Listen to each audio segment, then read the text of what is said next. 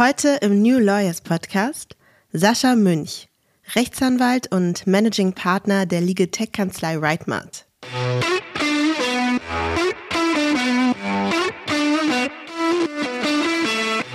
Letztendlich ist es so, dass wir durch unsere Software dann im Rahmen von der Entwicklung bestimmter Entscheidungsbäume super schnell Schriftsätze erstellen können und entsprechend die Weichenstellungen identifizieren können, wie, wie ein Fall sich auflöst.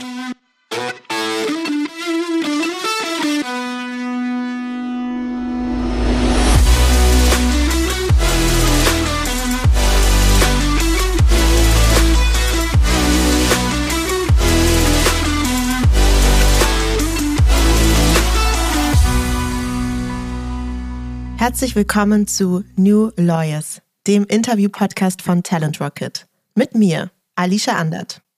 Bevor wir zu meinem heutigen Gast kommen, ein Hinweis vorab. Talent Rocket bietet dir nun noch bessere Einblicke in spannende Arbeitgeber und zeigt dir Arbeitgeberbewertungen von aktuellen und ehemaligen Mitarbeiterinnen und Mitarbeitern. Schau im Talent Rocket Profil des Arbeitgebers deiner Wahl vorbei und wirf einen Blick hinter die Kulissen oder hilf anderen Juristinnen und Juristen mit deinen bisherigen Erfahrungen, indem du deinen aktuellen oder ehemaligen Arbeitgeber auf Talent Rocket bewertest. Und nun zu meinem heutigen Gast. Sascha Münch ist Rechtsanwalt, Notar AD und geschäftsführender Partner der Legal Tech Kanzlei Rightmart wie ihn sein Weg vom Experten für Pferderecht über das Notariat in den Legal-Tech-Bereich und ins Verbraucherrecht führte und welche großen Ziele er und Rightmart verfolgen. Darüber sprechen wir heute. Herzlich willkommen, Sascha Münch. Hallo Alicia, vielen Dank für deine freundliche Vorstellung. Äh, ich freue mich ebenfalls auf unser Gespräch. Du weißt bestimmt, dass ich immer mit einer Icebreaker-Frage anfange und die ist diesmal etwas geprägt davon, dass ich mir natürlich über den Inhalt unseres Podcasts Gedanken gemacht habe. Und zwar folgendes Ding. Also ich habe so über Pferderecht nachgedacht, weil darum wird es ja unter anderem auch ein bisschen gehen. Und da ist mir aufgefallen, dass ich ein sehr klares Bild davon habe, welche Leute so reiten. Und das ist in meiner Vorstellung sind das immer so Pferdemädchen, lange blonde Haare. Ich wollte das auch immer sein, aber es ging nicht, weil meine Haare schon gar nicht unter den Helm gepasst haben. Und das war so meine Vorstellung davon, wie so, wie so Leute halt irgendwie so sind, die irgendwie reiten und deren Hobby das ist. Und da habe ich dann gedacht, uh, das ist eigentlich ganz schön vorurteilsbehaftet von mir selber. Und deshalb dachte ich, ich spiegel dir quasi genau mal diese Frage und frage dich, mit welchem Vorurteil wurdest du persönlich schon öfter konfrontiert? Also ich persönlich als Person oder, oder meinst du jetzt so insgesamt in unterschiedlichsten Situationen auch zur, zur Tätigkeit oder wie? Ja, wie, genau, genau. Nee, also es kann natürlich auch deine Tätigkeit betreffend sein. Also habe ich nur gefragt, jeder hat ja irgendwie so Vorurteile, die einmal selber getroffen haben. Und diese Frage wollte ich dir jetzt mal stellen. Also was ich, was ich immer wieder, wieder höre, das ist jetzt aber eher so nicht personenbezogen, sondern ähm, eher tätigkeitsbezogen, ist, dass, dass wir in, in Kanzleien, in denen wir Legal Tech anwenden, dass wir irgendwie mhm. so überhaupt gar nicht auf den jeweiligen Einzelfall eingehen würden und Juristerei und das Individuelle irgendwie gar nicht mit berücksichtigt werden würde, was nach meiner Auffassung völlig falsch ist, weil wir also wir standardisieren, wir automatisieren, das ist richtig, aber wir kommen durch diese Standardisierung und Automatisierung eine ganz schöne Möglichkeit, äh, um die ausweichenden Sachverhalte dann wieder individuell zu betrachten. Das ist total das gute Stichwort schon mal, ja. Darauf werden wir, glaube ich, später auch nochmal eingehen. Und das kenne ich natürlich auch ja. so im Legal-Tech-Bereich tätig seiend, dass das immer ein häufiges Vorurteil ist und ja, man kann jetzt nicht alles standardisieren wie in diesen einfachen Fällen und da braucht man dann doch auch noch den Menschen, wo ich mir auch immer so denke, ja, ach nee, also ist schon Den haben klar. wir auch noch hier, der macht das, genau. Ich überlege gerade, was mich so persönlich an Vorurteilen getroffen hat. Also wenn überhaupt, sind das solche, ähm, sol solche Vorurteile oder beziehungsweise ein Schubladendenken. Also ich bin ja, bin ja Reiter, ja, oder ja, beziehungsweise nicht ganz ich so ja aktiv. schon dran gedacht. Und genau so dieses, dieses Bild, was, was du zeichnest oder gezeichnet hast, also des Reiters, der Reiterin, die so ein bisschen ja, wie der Landadel daherkommt, ja, also im äh, karierten Tweet-Jacko, ja. ja, ne? also ja, genau. Sakko, genau das. Das ist vielleicht ein, ein, Vorurteil, was ich auch schon erlebt habe. Ne? Wir sehen uns ja auch per Video. Du siehst, wie, wie, ich, wie ich hier sitze im, im Hoodie. Also das du hast schon blonde, glatte Haare. Also oh ja, mein das Bild stimmt. Ja, das ist richtig. Ja, genau, das, ja, das ist richtig. Nee, aber das ist ja dann auch sozusagen jetzt mal deine Zeit, vielleicht mit solchen Vorurteilen auch aufzuräumen. Ich habe tatsächlich einfach selber da so ein bisschen reflektiert und gedacht, hm, also ich mag das ja auch nicht, wenn man mir mit Vorurteilen entgegentritt mhm. und eigentlich mache ich das selber auch, weil ich genau so eine Vorstellung habe und äh, ja. deswegen bin ich interessiert einfach, ob das äh, etwas ist, was dich da Ich glaube, das geht in beide Richtungen. Also es ist irgendwie so, dass jeder irgendwo dazu neigt, in Schubladen zu denken und das ist ja auch bequem, aber ja, ich persönlich kann mich bei dem Vorurteilen wirklich gar nicht beschweren, muss ich wirklich so sagen. Das ist tatsächlich so, ja. da, da steht mir gar nicht zu, da irgendwie zu sagen, es gibt schlimme Vorurteile, die mich betreffen würden, so persönlich. Okay, gut. Dann weg von Vorurteilen. Wir wollen jetzt natürlich auch was über Pferderecht erfahren. nicht nur, dass du, dass du reitest. Also ich habe ja wirklich dich jetzt gerade vorgestellt als nicht nur Rechtsanwalt, sondern eben auch Experten im Pferderecht. Und da muss man natürlich mal fragen, wie kommt es dazu? Kannst du es mal ein bisschen erläutern? Wie bist du da so hingekommen? Ich ja. glaube, es ist ja sogar noch eine, noch eine lustige Wendung, was den Ort angeht. Das habe ich noch nicht vorweggenommen jetzt. okay, also es ist eigentlich relativ unspektakulär, finde ich. Es ist so, dass ich aus einer, aus einer Region komme, in dem relativ viel Pferdezucht betrieben wird, auch relativ viel Pferdehandel dementsprechend. Und ich neben dem Studium in der Kanzlei gearbeitet habe in Pferden an der Aller. So, also äh, Pferden an der Aller, das ist die Reiterstadt auch. Und habe dort eigentlich angefangen, weil ich im öffentlichen Recht was machen wollte und habe dann auch ein bisschen Insolvenzrecht gemacht. Und einer der Seniorpartner hat aber eben diese Nische des Pferderechts besetzt und hat eben mitbekommen, dass ich auch reite. Und hat mich da damit entsprechenden Fällen betraut. Und so bin ich da hineingerutscht. Ich habe dann noch einen, einen, kurzen Ausflug während des Referendariats dann gemacht, auch in, in, in eine Großkanzlei, war da mal bei Hänger Müller, habe mir öffentliches Wirtschaftsrecht angeschaut, weil ich eigentlich öffentliches Recht ganz toll fand, aber bin immer wieder irgendwie zurückgerutscht in diese Nische, weil sie mir eben auch Spaß gemacht hat, also mit den Leuten zu, zu tun zu haben, mit den Sachverhalten, die irgendwie an meinem Hobby nah dran sind, zu tun zu haben. Ja, und so, so hat sich das entwickelt. Dann eben tatsächlich auch als, als Anwalt in, im Pferderecht in Anführungszeichen gearbeitet, ja. Im Pferderecht und Pferden, das ist einfach schön. Was sind denn so die die Themen im Pferderecht, falls jetzt irgendjemand da draußen sein sollte, der vielleicht noch nicht davon gehört hat, dass es das gibt. Was sind, was sind die Themen? Was kann man sich da so für Sachverhalte darunter vorstellen? Mhm. Ja, also dieser Begriff Pferderecht gefällt mir eigentlich persönlich auch gar nicht so gut, weil irgendwie Pferderecht als solches gibt es, gibt es ja nicht. Ne? Also es gibt mhm. ja irgendwie keinen Abschnitt im BGB, da, da steht jetzt irgendwie Pferdevertrag drüber oder sowas, ja. sondern es ist ein, so ein Mix aus unterschiedlichen, meist zivilrechtlichen Rechtsbereichen. Da ist viel Kaufrecht drin, da ist das Tierarzthaftung drin, relativ viele Fragen, die dann jetzt irgendwie in der Forensik sich um die Gesundheit eines Tieres, also des Pferdes, dann eben drehen. Mhm. Das ist so das, was, was häufig prägend ist. Eigentlich gar nicht so der, der, der einzelne Rechtsbereich. Gibt es irgendwie so einen absurden Fall, aus dem Pferderecht, der dir noch so im Gedächtnis geblieben ist. Und ich muss jetzt an der Stelle mich outen. Ja, also ich habe ja schon am Anfang gesagt, ich wollte ja auch mal gerne so ein Pferdemädchen sein und das hat dann einfach frisurtechnisch nicht gepasst. Aber ich habe trotzdem mich natürlich total reingefuchst und auch reingehängt und ich habe wirklich jeden Dienstag damals in den 90ern kam die Wendy und ich habe die jeden Dienstag gelesen. Und daher kommt auch mein ganzes Wissen darüber, muss ich auch an der Stelle schon mal sagen. Und da gab es immer so völlig absurde Fälle, natürlich auch große Betrugsfälle. Dann wurden da irgendwelche Pferde eingefärbt und eine, eine Blässe wurde abgedunkelt oder solche Sachen. Und dann wurde das irgendwo nach Andalusien verkauft, das Pferd. Und also da war immer ganz viel los auf dem Gestüt in Schleswig-Holstein von der Wendy. Und da habe ich mich natürlich direkt gefragt, da ging sofort die Fantasie los. Was ist so ein verrückter Fall? Gibt es sowas? Kannst du dich an irgendwas mhm. erinnern, wo du sagtest, uh, das muss ich mir merken? Also ganz, ganz, ganz, ganz ulkig war ein Fall, das springt jetzt so vielleicht von der, von der Wendy eher so in die Gala. Ah ja. Das ist, hm, das ja, ist auch, auch nicht schlecht. Ne? Da bin ich auch dabei. das, ist, das war quasi ein Rosenkrieg zwischen zwei, zwei Springreitern, sehr, sehr, sehr erfolgreichen Springreitern und eine Streitigkeit darum, wie ein gemeinsames, jedenfalls während der Ehe gemeinsam gehaltenes Pferd denn zuzuordnen sei. Und mhm. dort war es so, dass dieses Pferd auch bei Olympia starten sollte mit einem der beiden.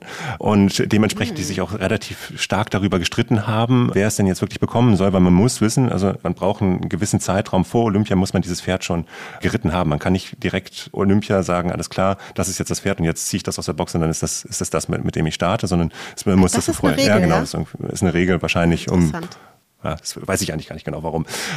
Jedenfalls ist es so. Und dort war es so, dass die Mandantschaft äh, mit diesem Pferd in Deutschland starten wollte und dann dieses, dieser Olympionik, also das Pferd, wurde dann eingeflogen, also tatsächlich mit einem Flieger. Mhm. Und wir haben befürchtet, dass dann eine einstweilige Verfügung kommen würde, dann eben des Ehepartners, Ex-Partners, um dieses, an dieses Pferd dann hereinzukommen. Und da gab es noch nicht dieses zentrale Schutzschriftenregister.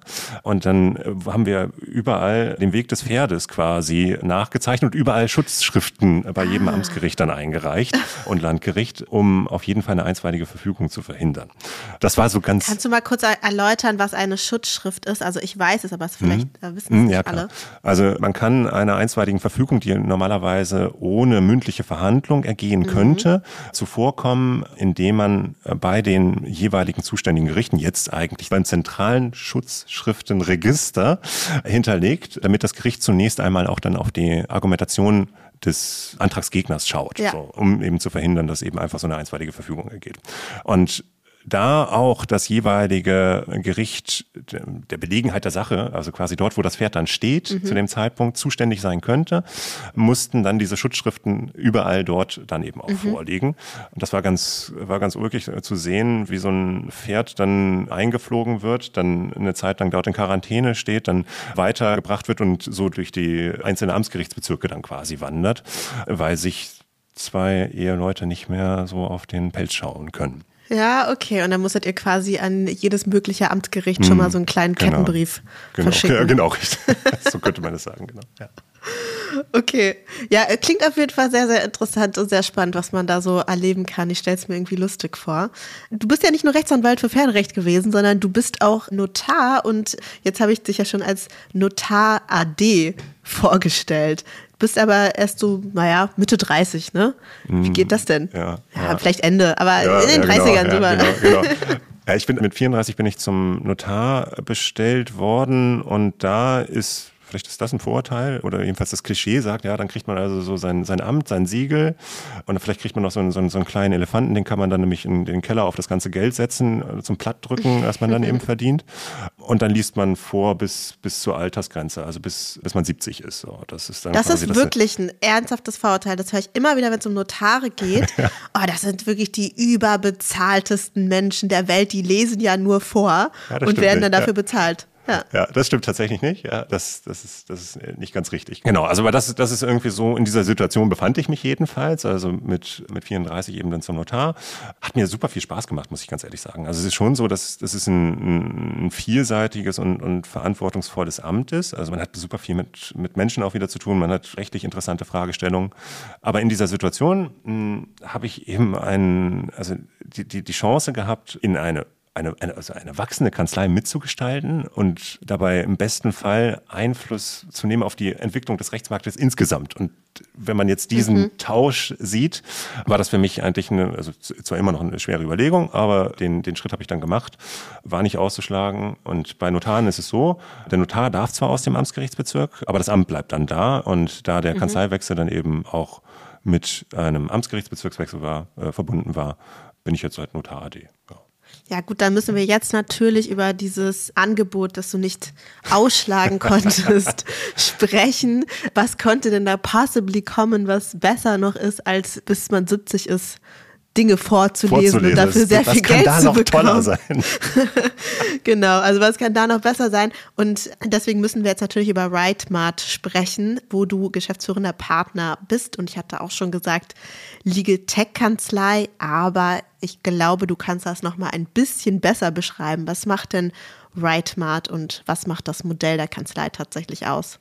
Mhm.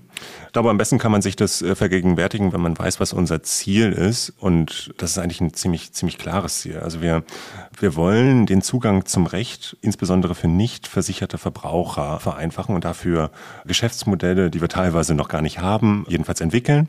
Und dabei als als Legal Tech Kanzlei durch unsere Skalierungsmöglichkeiten und äh, vor dem Hintergrund der Daten, die wir haben, für Verbraucherrechtsdienstleistungen entwickeln, die eben genau dieses Ziel verfolgen. Also einfacheren, niedrigschwelligeren Zugang zum Recht, also eine Rechtsschutzversicherung, aber auch das Geld, was der jeweilige Verbraucher in der Tasche hat, nicht entscheidend ist. Und wie macht ihr das jetzt ganz konkret? Also was kann man sich darunter vorstellen, wenn du sagst, datengetrieben, niedrigschwellig, Legal Tech. Was macht das tatsächlich aus? Wie sieht das aus? Mhm. Wir sind stark automatisiert, also wir sind Software, also wir legen sehr viel Wert auf unsere Software, können dadurch automatisiert arbeiten. Wir sind sehr prozess- und datenorientiert. Insofern ist es so, dass dass wir zwar weiterhin Rechtsanwälte bei uns beschäftigen. Also es war früher mal unsere Idee, dass wir gesagt haben, eigentlich können die Software auch so weit gehen, dass der Rechtsanwalt vielleicht gar nicht mehr notwendig ist.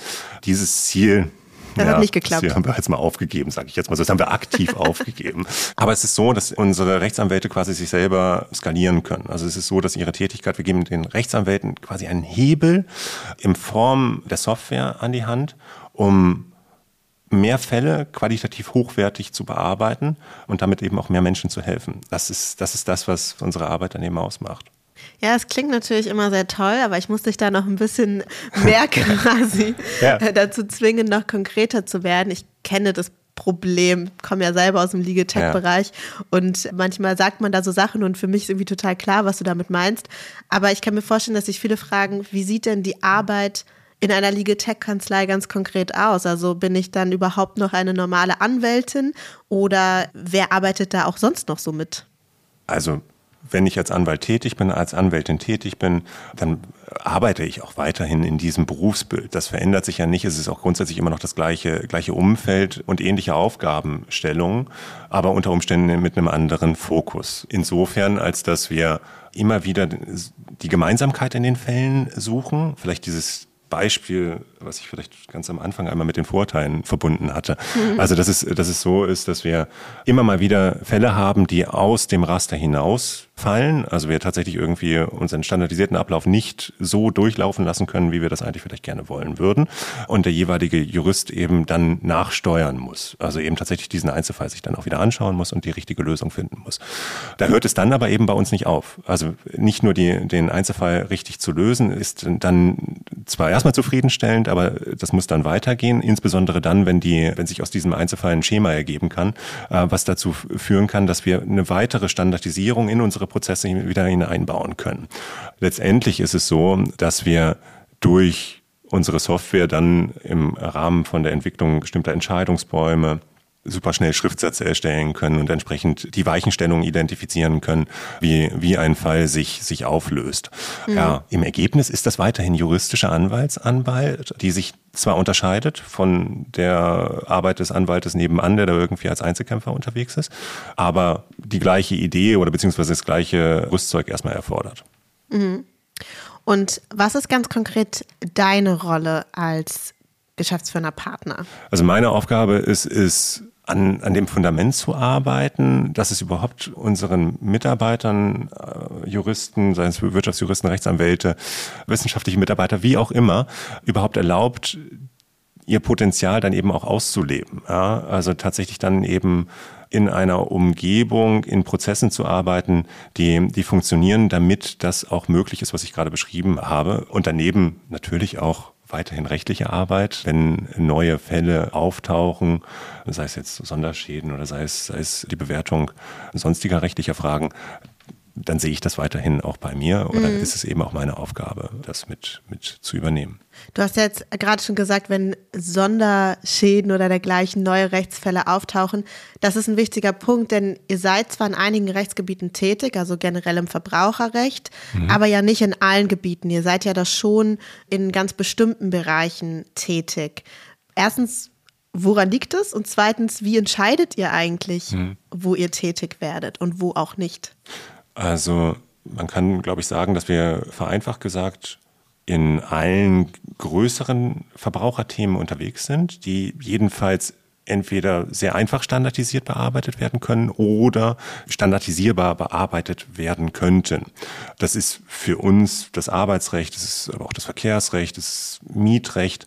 Ähm, das sind häufig auch Themen, in denen die jeweiligen Mandanten Verbraucher rechtsschutzversichert sind. Und daneben kommen dann immer wieder unterschiedliche Sonderschäden, Massenschäden, die machen uns insofern viel Spaß, weil wir dort unser, unser Skalierungspotenzial, Automatisierungspotenzial dann immer voll ausleben können, mhm. weil wir die entsprechende Fallzahl dort haben.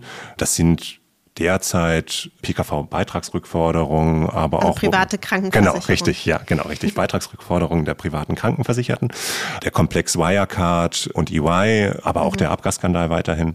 Das sind so typische Massenschäden, die wir derzeit bearbeiten und, und Themen, die wir derzeit bearbeiten.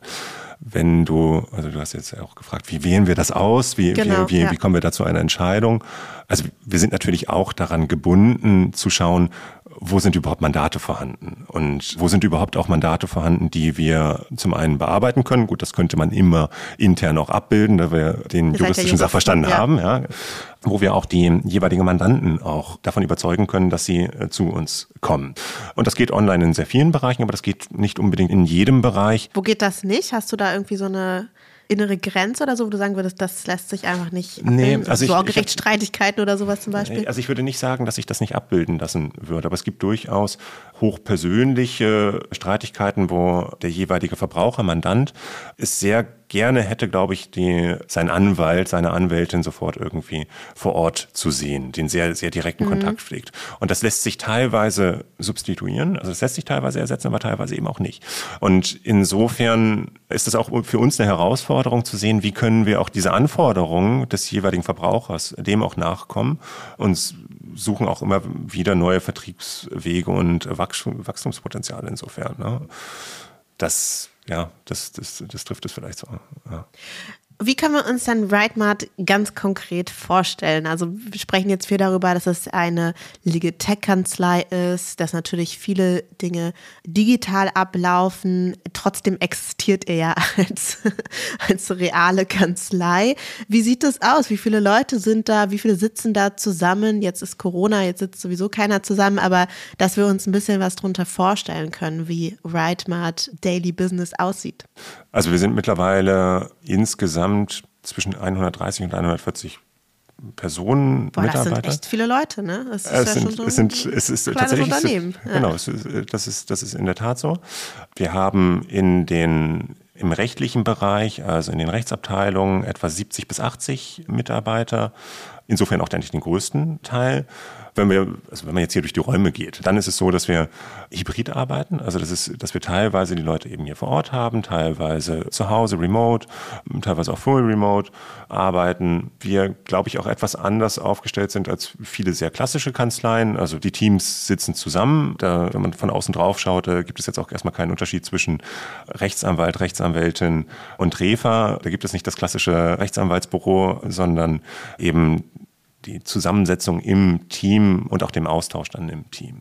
Das ist etwas, was wir. Wer ist denn dann ein Team? Also wer gehört denn dann quasi zusammen? Das ist fallgruppenbezogen, rechtsbereichsbezogen. Mhm. Beispielsweise das Team zum Abgasskandal oder Teams zum Abgas, äh, Abgasskandal sitzen zusammen, OVI-Verfahren mhm. werden von einem Team bearbeitet, Arbeitsrecht wird von einem Team bearbeitet. Da gibt es dann immer noch mal wieder Subeinheiten für bestimmte Sonderproblematiken oder Kohorten, aber Grundsätzlich sehen wir dort immer eine Zusammengehörigkeit in den jeweiligen mhm. Bereichen, die bearbeitet werden. Und das sind dann Studenten, das sind aber auch Wirtschaftsjuristen, Rechtsanwälte und Refas. Insofern ein Mix ja, von, mhm. von juristischen Berufsbildern. Wo soll denn für RideMart die Reise hingehen? Du hast das vorhin schon mal so ein bisschen angedeutet, was eure große Vision ist. Zugang zum Recht für Verbraucherinnen und Verbraucher vor allem. Ja. Jetzt seid ihr schon 130 Leute. Das ist sehr viel, finde ich. Also dafür, wenn man sich den Legal-Tech-Bereich so anschaut, ähm, ist es schon echt nicht so wenig. Und da fragt man sich natürlich, wohin lauft ihr? Wo war das so? Was ist eure Zukunftsvision? Das, was uns trägt und was uns antreibt, ist tatsächlich eben Zugang zum Recht für Verbraucher zu gewährleisten, zu erleichtern. Es ist so, dass wir, wir haben 60 Prozent der Verbraucher, die sind nicht rechtsschutzversichert. Und mhm. man muss leider feststellen, dass die Tatsache, ob man rechtsschutzversichert ist oder nicht, einen ganz signifikanten Unterschied macht, ob man seine Ansprüche, seine Rechte eben tatsächlich geltend macht oder nicht. Mhm. Insofern ist einfach dieser finanzielle Aspekt der Rechtsdurchsetzung oder eben auch der Abwehr von irgendwelchen Ansprüchen, ähm, die unberechtigt geltend gemacht werden, ist, ist, ist wesentlich. Und das wollen wir verbessern. weil wir sehen, dass sich für diesen großen Anteil der, der Verbraucher, die eben nicht rechtsschutzversichert sind, eigentlich relativ wenige Geschäftsmodelle entwickelt haben. Mhm. Also es gibt Prozesskostenfinanzierung, es gibt Forderungskauflösungen. Das sehen wir ja alle schon auf dem Markt. Aber das ist meistens in Nischen und es ist meistens in Nischen, in denen eigentlich schon die Sache relativ klar ist. Also es ist meistens so, dass die, die rechtliche Situation schon so weit geklärt ist, dass genau diese Geschäftsmodelle ähm, eben auch angeboten werden können. Wir glauben, dass wir eben durch unsere Herangehensweise das verbessern können, indem wir weitere Geschäftsmodelle entwickeln, indem wir also ob wir, ob wir da eine quasi eine neue Rechtsschutzversicherung entwickeln oder ob das eine subventionierte Prozesskostenfinanzierung ist, wie eine Flatrate an eine Kanzlei gebunden. Mhm. Das ist jetzt, ist jetzt etwas, was, was bei uns noch im Hinterkopf ist, aber das ist die Vision, auf die wir uns zubewegen wollen. Und wir wissen, dass wir dafür schon eine Struktur aufgebaut haben im Sinne einer skalierbaren Kanzlei. Also wir haben eben diese 130 Personen hier in, in Bremen sitzen auch in der Breite sehr gut aufgestellt sind. Dass wir, wir sind in unterschiedlichsten Verbraucherrechtsthemen eben schon unterwegs. Mhm. Und da glauben wir, dass wir innerhalb der nächsten zehn Jahre tatsächlich einen großen Unterschied zur jetzigen Situation aufbauen können und da auch die, ich mag es immer gar nicht sagen, aber auch die, die, die größte B2C-Kanzlei äh, in Deutschland werden wollen. Ja, sag es doch. Ist doch, ist ja, doch auch gut. Man muss doch auch mal sich einfach genau. nur Ziele setzen. Ja. Werdet ihr immer digital bleiben? Ja, das gehört natürlich zu unserer DNA. Du meinst jetzt wahrscheinlich, äh, werden wir komplett zu 100 Prozent digital ja. bleiben? Oder? Also ich, ich denke zum Beispiel daran, dass viele Anbieter wie Zalando und Co., ne, die haben mhm. halt komplett online angefangen und ja. haben jetzt angefangen, tatsächlich, nachdem sie diese riesen Marktmacht entwickelt haben, Filialen vor Ort aufzumachen. Und ich finde das interessant, weil das ist ja eigentlich genau das Business, was sie abgelöst haben zuerst. Und jetzt kommen sie aber zurück und sind jetzt auch vor Ort. Und weil sie diese riesen Marktmacht haben, wird das sehr wahrscheinlich auch erfolgreich sein. Also werdet ihr das auch machen? Das ist etwas, was wir, was wir auch für uns sehen und was wir auch als, als ersten Test auch jetzt beginnen, also quasi Stores mhm. vor Ort, Kanzleien vor Ort aufzubauen, weil wir glauben, dass wir, also wenn, wenn man jetzt aus der Zentralkanzlei, also aus der digitalen Zentralkanzlei heraus sich entwickelt und dann in die Fläche geht, ein ganz anderes Game hat, als wenn in unterschiedlichsten Städten, in unterschiedlichen Strukturen, Kanzleien vielleicht kooperieren. Also man bekommt eine ja. bessere, bessere Prozesse und bessere Strukturen und letztendlich dann eben auch eine bessere Erfahrung für den jeweiligen Mandanten, weil einheitlichere Erfahrung, wenn man von der zentralen digitalen Kanzlei sich in die Fläche entwickelt. Und das hatten wir eben auch schon einmal kurz angesprochen. Es gibt natürlich auch sehr persönliche Rechtsprobleme, wo man vielleicht dann eben mhm. auch sich vor Ort austauschen möchte. Auch da kann das von, von Vorteil sein, wenn man eben auch dieses dieses Modell eben auch anbieten kann und Juristen vor Ort hat, die als Ansprechpartner da sind. Ja, vielleicht erübrigt sich meine nächste Frage, aber vielleicht hast du sie auch schon ein bisschen beantwortet. Wenn du dir jetzt auf den Rechtsmarkt blickst und dir vorstellst, wie sieht es in 10 oder in 20 Jahren aus, Glaubst du, es wird so Kanzleien wie die, in der du tätig warst und im Pferderecht beraten hast, in dieser Form überhaupt noch geben? Oder werden die vielleicht alle so Stores oder sozusagen Kanzleien vor Ort sein, die sich eigentlich aus einer digitalen Zentralkanzlei heraus entwickelt haben? Es wird sicherlich so sein, dass sich der Markt verändert. Also daran glauben wir, ansonsten würden wir, würden wir ja gar nicht diesen Weg gehen. Nach meiner Auffassung sehr wahrscheinlich, dass wir vielleicht ein, zwei Handvoll an B2C-Großkanzleien haben in, in Deutschland, die sich auch in die Fläche entwickelt haben, die wie Unternehmen dann eben strukturiert sind und die, diese Prozesse eben auch dann anbieten können und diese einheitliche Kundenerfahrung eben anbieten können zu dem Ergebnis kommen wir, dass wir diese Großkanzleien sogar in Konkurrenz zur Rechtsschutzversicherung treten werden, weil sie eben sehr viel näher an den Fällen dran sind, schon sehr viel näher an den, den Weiterentwicklungen im Recht sind und eben auch die juristische Expertise von Natur aus haben und weitere Geschäftsmodelle dann anbieten können für die, erstmal für diejenigen Verbraucher, die gar keine äh, Rechtsschutzversicherung haben. Mhm. Sowas wie Flatrate-Lösungen, Beratungs-Flatrate-Lösungen, weitergehende Prozesskostenfinanzierung, soweit das dann eben berufsrechtlich zulässig ist. Wie gesagt, ja, diese Kanzleien werden auch vor Ort sein unter dieser jeweiligen einheitlichen Marke. Ich glaube auch, dass es daneben sicherlich in einzelnen Nischen hochgradig spezialisierte kleinere Kanzleien weiterhin geben wird. Also äh, es ist unwahrscheinlich, dass der, also dass diese Entwicklung an dem Anwalt um die Ecke so einfach vorbeigehen wird, sondern ich glaube, dass es insofern für ihn schwieriger wird und dass die auch zum großen Teil leider, was ist das leider, aber sie werden wohl verschwinden, so. Mhm. Außer es wird eine sehr, sehr tiefe Spezialisierung und Nische besetzt. Du kommst ja im Grunde genommen da ein bisschen her. Gibt es Momente, wo du auch mal wehmütig zurückblickst und sagst, so jetzt hier, jetzt bin ich hier in der Liga Tech-Kanzlei mit 130 Leuten in, in Bremen und damals in Pferden, im Pferderecht. was eigentlich irgendwie entspannter. Ähm, und, und falls nicht, irgendwie, was, was gefällt dir dann vielleicht gerade auch an der neuen Karriere, nenne ich sie jetzt mal? Also ist, natürlich blicke ich auch mal zurück, ne? Also ist klar, dass wir auch irgendwie Wäre, glaube ich, auch nicht gut, wenn, wenn, man das, wenn man das nicht machen würde. Aber das mache ich eigentlich nicht wehmütig, sondern, sondern eher, eher dankbar. Also, dass, dass ich diese Entwicklung irgendwie mhm. machen durfte und das, das hat irgendwie immer mit den Personen auch zu tun, mit denen man so unterwegs war, sei es persönlich, äh, sei es aber auch irgendwie im Arbeitskontext, dass man, dass ich diese Entwicklung machen durfte. Und so wie ich jetzt eingeleitet habe, merkst du ja schon, dass ich super glücklich bin mit dieser Entwicklung. Und dabei gefällt mir eigentlich am besten das, das sehr vielseitige Arbeiten, das Arbeiten an einer Kanzlei, an einem Fundament, was nachher wiederum Einfluss auf sehr viele andere Menschen haben äh, wird und hat und insofern auch sehr vielen Menschen einfach hilft. Also das ist, das ist einfach schön, das im Hinterkopf zu haben, dass das, was man macht, Sinn macht. Ja. Das ist ein schönes Schlusswort schon gewesen und deswegen bleibt mir nur noch mich zu bedanken dafür, dass du uns Einblicke gegeben hast in deinen Karriereweg, angefangen vom Pferderecht über die Notarstätigkeit und nun zum geschäftsführenden Partner bei Rightmart, einer Legal Tech Kanzlei im Verbraucherrecht. Ich bedanke mich, dass du da warst. Schönen Tag dir noch, Sascha Münch. Ja, dir auch. Vielen, vielen Dank.